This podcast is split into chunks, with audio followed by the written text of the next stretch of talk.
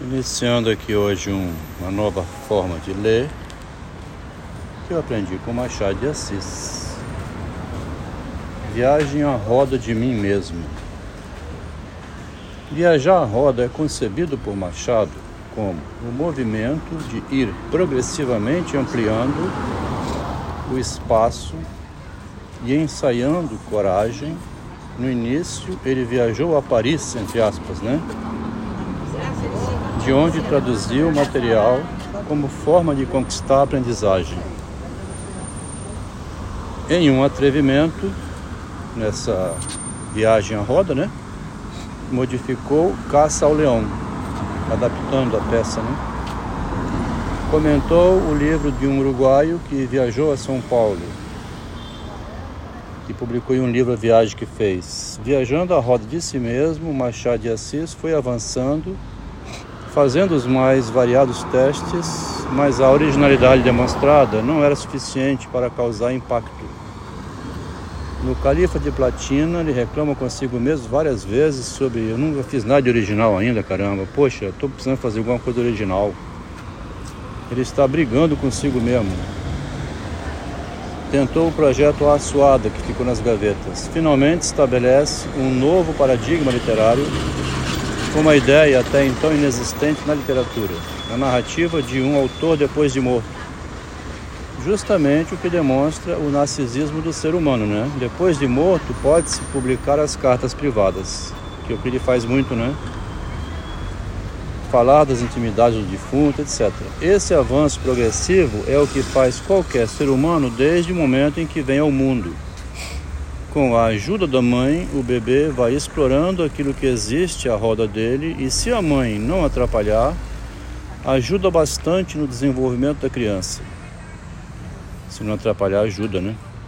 Freud também foi avançando, progressivamente explorando o desconhecido mundo interior e construindo uma psicologia que nomeou psicanálise foi trazendo para conceitos genéricos e a experiência que vivia, da qual ficaram rastros, que permitem recuperar a origem dos conceitos. A ênfase fica colocada na sublimação, apagando a ideia de base que ele deixa nas entrelinhas. A psicanálise é uma sublimação conceitual da experiência. Lá no início, o Machado tinha usado a expressão suicídio de originalidade, né? A originalidade é alcançada quando a criança se movimenta por, so, é, por si mesma, sozinha. Exige uma nova ação psíquica, né? é um passo momentoso para que conquiste o narcisismo.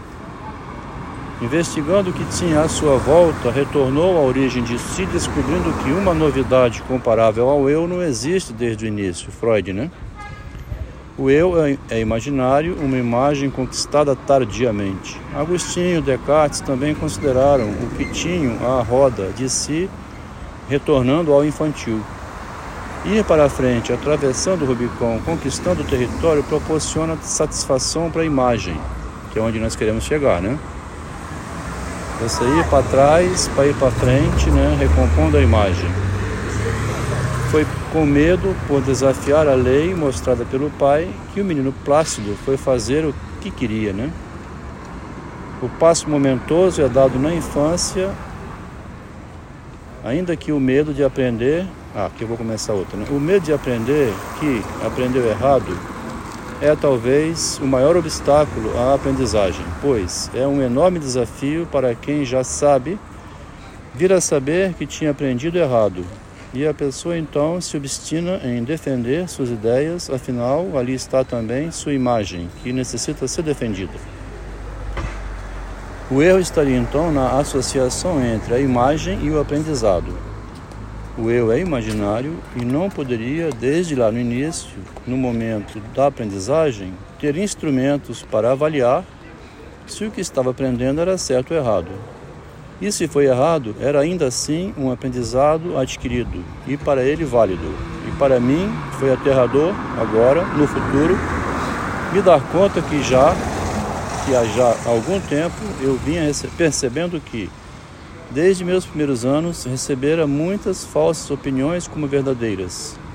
e de que aquilo que depois eu fundei em princípios tão mal assegurados não podia ser senão muito duvidoso e incerto.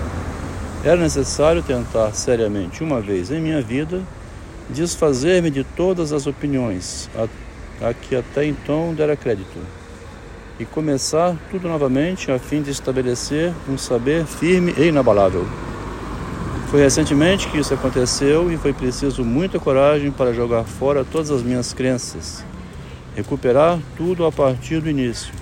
É um verdadeiro horror, mas é também benéfico, pois reorganizo eu de outra forma. Afinal, agora fui eu que me reorganizei a partir de mim mesmo, o que antes tinha sido organizado a partir do outro enganador. Aqui então terminou com o Descartes, né? misturando no meio o Descartes, introduzindo aqui espertamente a meditação cartesiana. Para quem foi, de certo modo, assim, traficante no comércio, né? Traficante na vida, traficante para promover a sua esposa, não custa nada agora ir traficando por dentro dos textos, usando uma frase do Machado também, né? Ele diz que, imitando Arquimedes, né, o eu se trafica, e isso não é novidade para ninguém. Que o eu é, se trafica por dentro da obra. Né? O eu é um traficante dentro do texto, ele está conversando direto com o leitor, catequizando novos seguidores, criando uma religião, a religião dos seguidores dele. Né?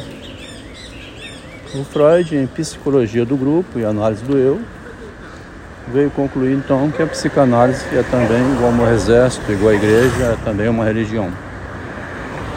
Tudo de modo muito indireto, né? o Freud não nomeia assim, escancaradamente, mas ele está dizendo em outras palavras. A psicanálise, a psicanálise é uma psicologia de grupo, né?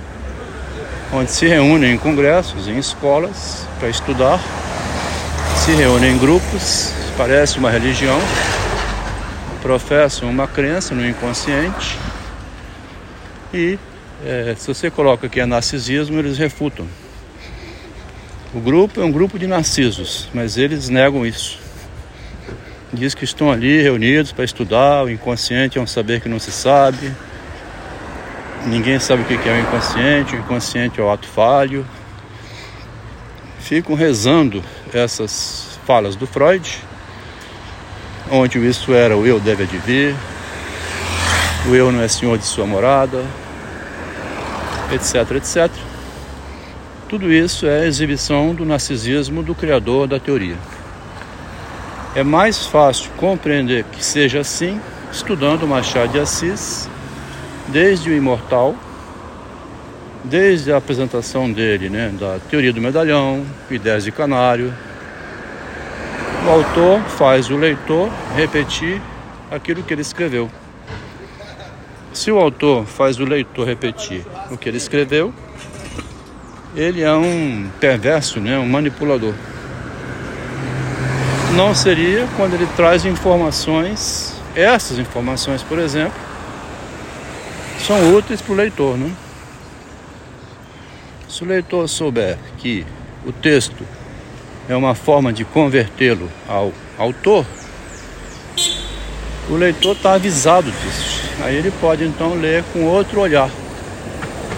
A perversidade profunda e ardilosa da sociedade humana, que diz o Drummond sobre o Machado, aparece no próprio autor, nos autores em geral, quando não alertam os leitores que é, há o perigo de eles se converterem ao livro, se converterem ao escrito.